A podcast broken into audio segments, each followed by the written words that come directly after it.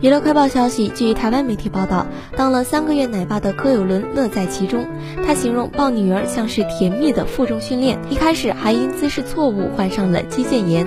柯有伦骄傲表示，若由自己喂奶，女儿都会喝特别多。不过也因为要抱女儿喝奶。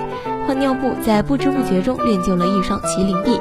他形容抱女儿像是甜蜜的负重训练，一开始还因姿势错误患上了肌腱炎。他说，就算身体再劳累，每天早上喂女儿时，跟她四目相对，她马上露出微笑表情，任何疼痛、烦恼立马都忘记了。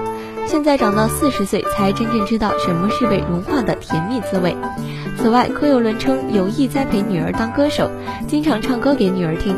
现在女儿最喜欢的歌曲是他的《非裔曲》，有时候她情绪比较高昂或是需要安抚时，我只要一哼这首歌，她马上就会专心听，而且还会跟着节奏摇摆，让我瞬间觉得很有成就感。